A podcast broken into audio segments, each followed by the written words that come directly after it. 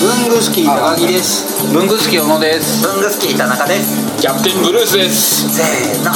文具好きラジオですよし新年会です乾杯今年もよろしくです拍手もう僕の役目は終わったわ今日は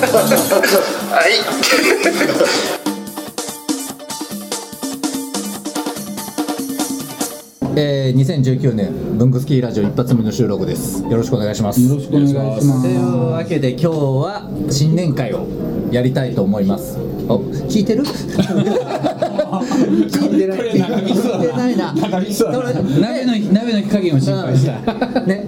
するんだよいでゲストが来てるはい。誰 だ。ブルースさんですこんにちは。えーいらっしゃいませ。でブルースさんが何ようこそジャパンに。ブルースさんが何者かっていう前と初登場のブルースさんなんだけれども「ブングスキーラジオ」ではこちらで毎回登場してるんですちょっといつもとは違いますがまずはこちらをお聴きくださいどうぞ k q b のこじらじ毎週木曜7時半に配信文房具の世界で活躍している方のルーツをクリエイター集団 k q b が深く落ちる番組です代表お願いしますはーい、代表の山本修行の山本です。えー、K キュービックのこちらでよろしくお願いします。お願いします。いやいやいや、あれ、食べされてないな。はい、タコさんなんですか。いや、これどう以上のタコでございます。ありがとうございます。アメリカからブルースじゃないですか。Hello, I'm from USA. いや、本当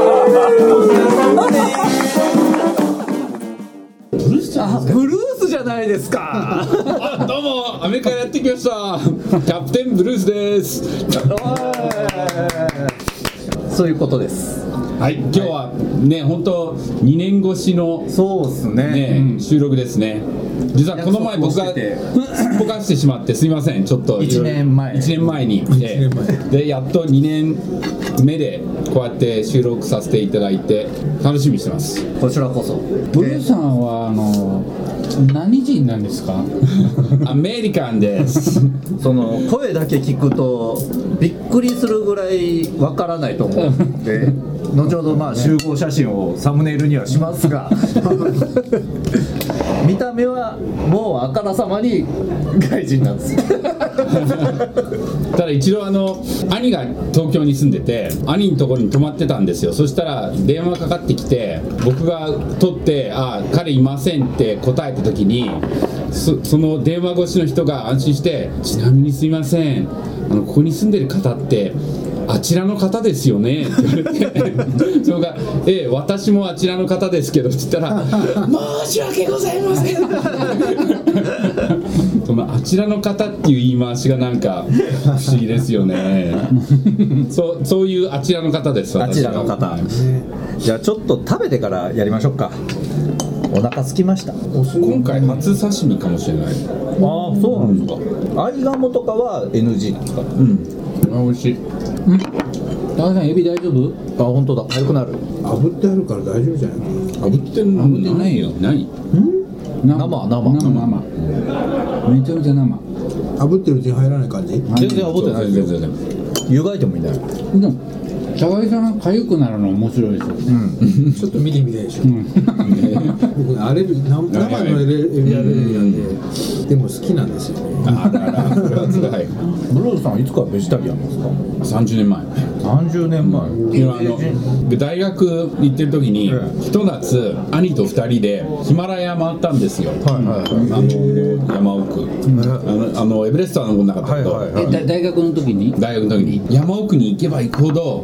食べ物がまずくなってだってあの運ぶのが大変だからそしてもうその一番まずい時に誓ったんですよ都会に戻ってあ美味しいものがいっぱいあるから仮に肉食べなくても十分満足できるわと思ってじゃあ肉は肉はやめようって決めたんですよ自分でででベジタベジタブリなんだっけベジタリアンベジタリアン。てか正確には魚は食べるんですよ、魚はさすがに諦めきれなかったんで、だから違うそれ用の言葉があってありますねペスカテリアンって言うんですけど おあの肉だけ食べない肉だけ食べない魚は大丈夫豚とか鳥とかそう牛とか羊とか、そういったそれを肉食はべ食そうべなそういそう吉野家行かないんですかいけないいけないですねいきなりステーキも行かないですいかけないです ね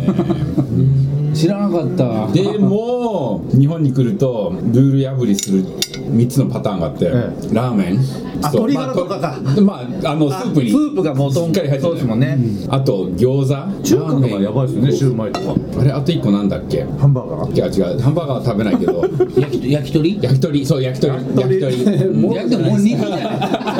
内緒内緒誰に内緒なんですかそれだって宗教とかうんぬんじゃなく、自分で決めたのそうだから自分に内 緒その自分はアメリカに置いといてそれ学生時代の時の旅行はバックパッカーなんですそうですねへあそそんそんな大学どちらでしたっ け ブラウン大学ですというわけであのニコニコ してえいいことでしょうがなかったねうん一応ブルーさんあの日本茶ャイ風景協会のアメリカ支部長なんでね事務長ですよ普及してましたかねうんしてるしてる普及してますしてます、はい、みんな普及協会で言うとしてるしてるって言うよねそうでも事実上してんの僕だけなんだけどね日本茶をうっかり普及させてるかもしれない日本茶風景協会ね日本茶の方も日本茶茶は茶だもんねそう日本茶ャイ風景協会で検索入れると日本茶風景協会が出てくるああそうなんかでややこしいのがね日本中国家中国茶普及連盟ってやつだったのあるんだあの理事理事長とかがね大学教授とか、本気のやつらばっかりおじさんばっかりだったおじさんおばちゃんばっかり、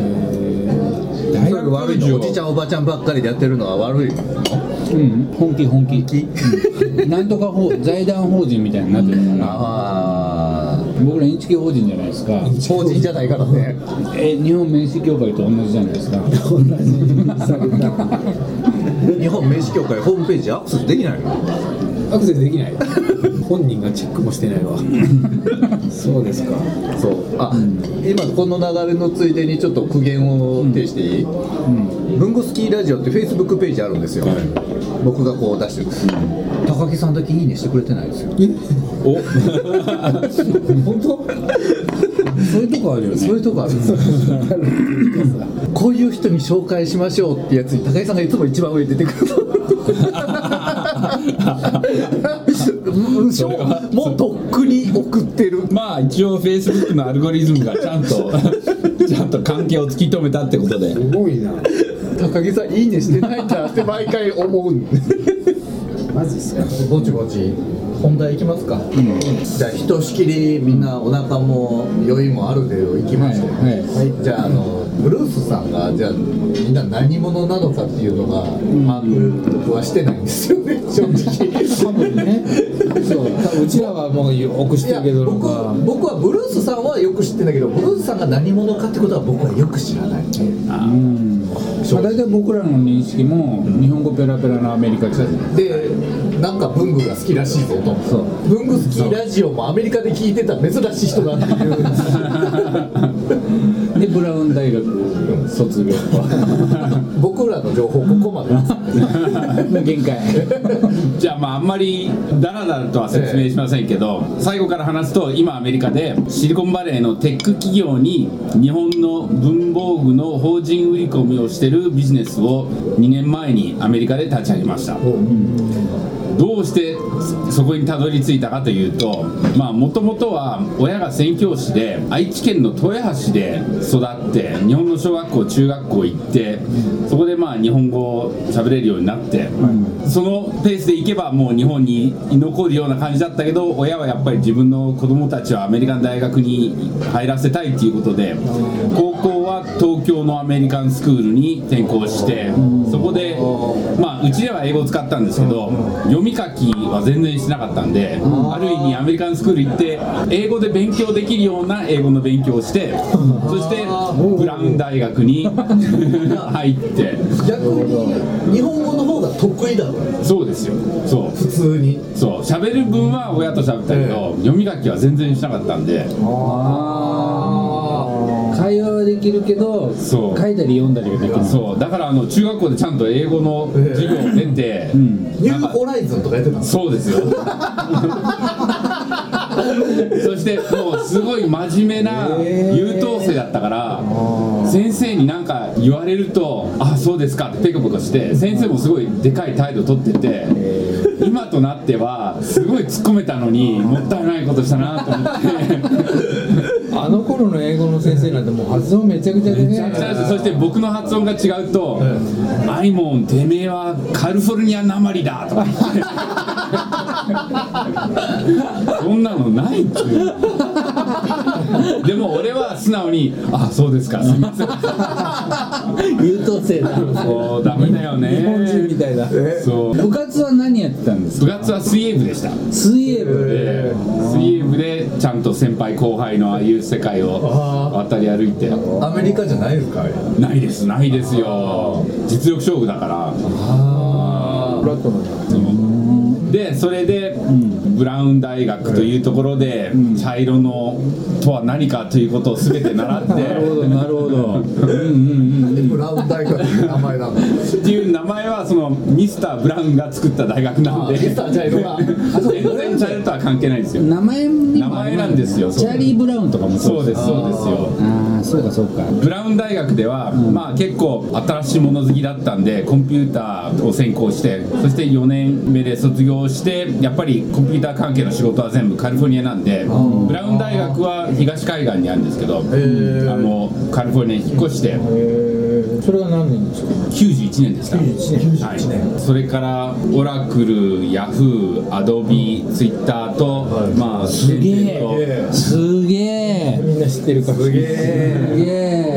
えそれでまあ結果的に25年働いてちょっとやっぱり自分で何か一つしたいなと思った時にハイテク企業って80年代90年代は日本が花だったんですけどもう最近はやっぱり注目は全部中国に行ってるんですよだから日本語喋れてもまあ良かったねってぐらいで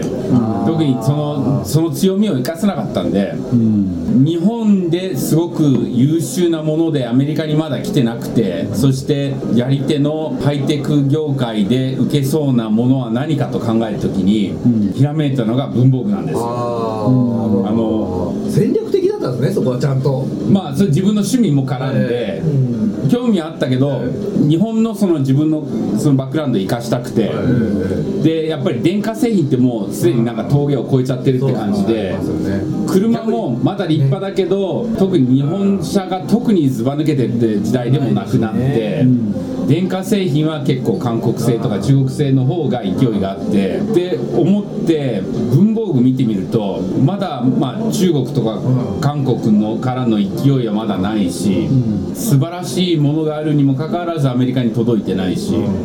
そして売り込むとしたらアメリカの一般市民はまだ文房具はちょっと需要はないと思うんですよでもやり手のプログラマーとかクリエイティビティを求められるような人たちにとってこれほど、ね、素晴らしいものはないと思ってマッチができる人俺が世界で一番ぴったりなんじゃないかと思ってそれで日本の文房具が好きだけど日本の文房具業界の人のことはあんまり知らなかったんで。そこでいろんな人に E メール打ったんですよ、すみません、アメリカにいるんですけど、なんちょっと今度、日本行った時に、会ってくれますかっつって、いろいろ出して、一番最初にありがたく返事してくれたのが、毎日文房具の高田さんだったんですよ、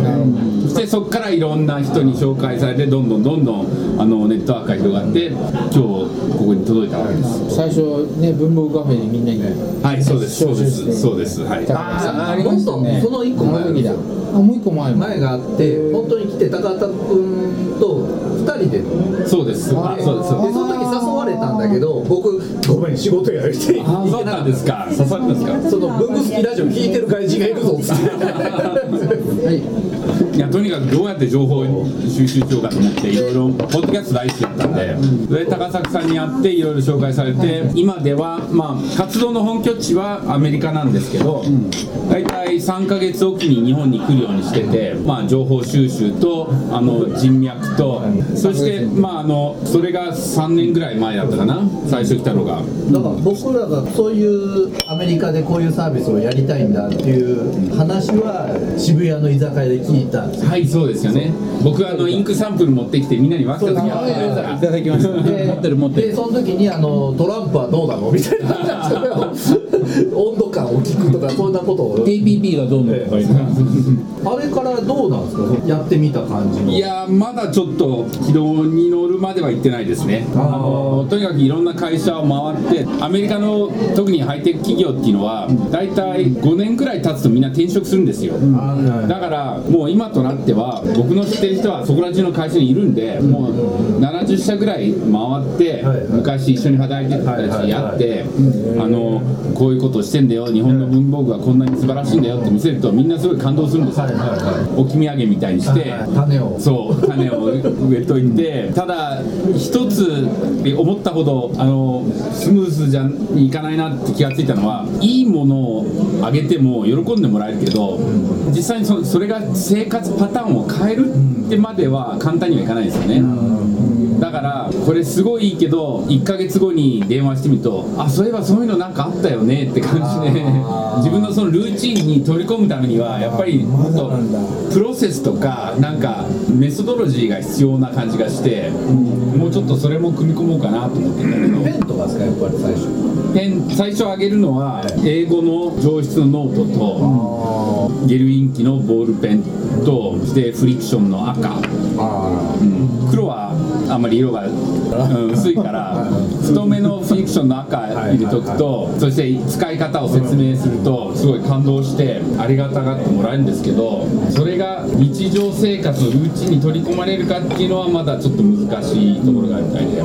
まあ、あとはノベルティ的なもの例えばあのベンチャー投資の会社が例えば投資家にあげるお土産にちょっと自分の内入れした一つ変わったものをあげたい時に日本のノートとか作ってそれはあの高木さんにも協力してもらってるんですけどそういう感じですねだからまだまだ種まき状態ですブルースさんがバリバリ IT やってた時って日本の文房具使ってましたか全然ですあななかったのそうですね簡単には手に入らなくて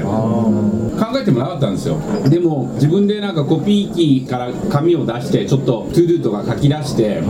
それをなんか自分のワークフローに取り込んでてサンフランシスコにジャパンタウンっていう日本人は、まあ、日本人はいないんだけど日本の商業施設みたいなのがあってそこの文房具屋さんである日レレポート用紙買ってコピー用紙から日本のレポート用紙に変えた途端にこれは違うって分かってもうその時に忘れてた日本の文房具の良さを思い出してどんどんどんどん調べ出していろいろ使ってみて使えば使うほどこれもう物が全く違うわって分かってこれは何かいいものがあるこれをどうにかしてなんか普及させたいなと思ってあじゃあ結構20年ぶりぐらいにそうですそうそう日そう本の文具に再開したんですそうそうそういや僕はもうバリバリのなんかデジタル化によってもっと効率よくしようと思っていろんなツールのアプリとかウェブサービスが全部徹底的に調べてとにかく効率よく効率よくっていうのにもう狂ってた一人なんですけどそれのなんか限界を感じていろいろやってみてなんかうまくいかないなと思って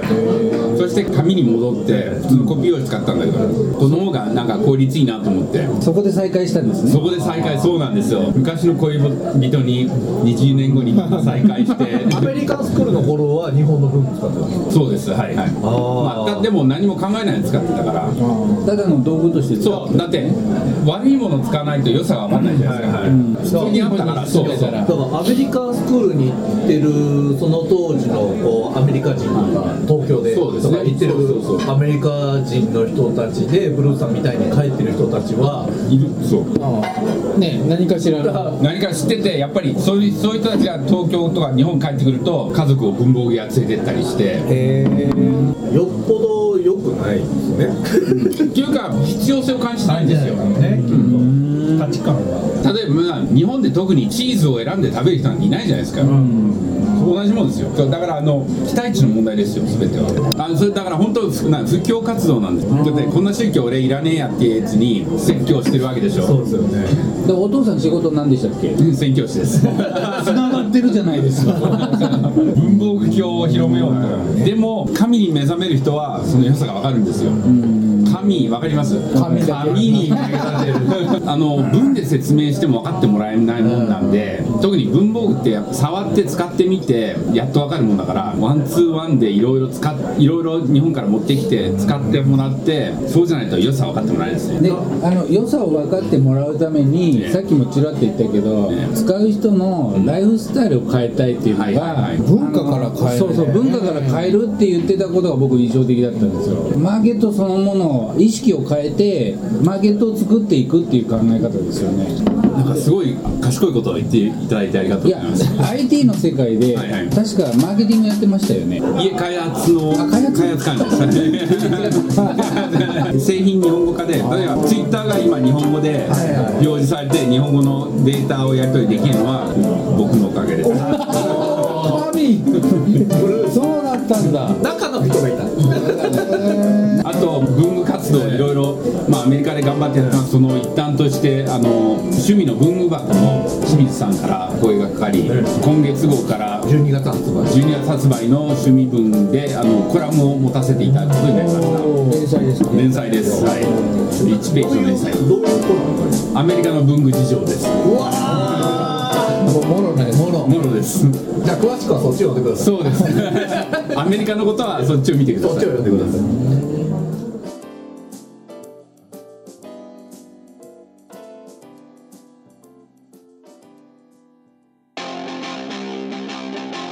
いやー文具好きラジオもお便りとか欲しいですよね欲しいですねもう反応欲しいですねというわけでどのようにすればできますかえーまず文具好きの会員の方はログインした後にコメント欄に記入ください TwitterFacebook などの SNS でもお待ちしておりますメールは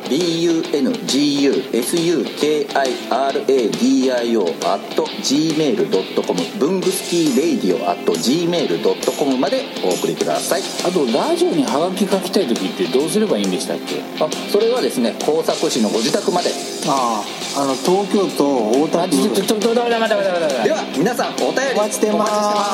お待ちしてますこんな感じ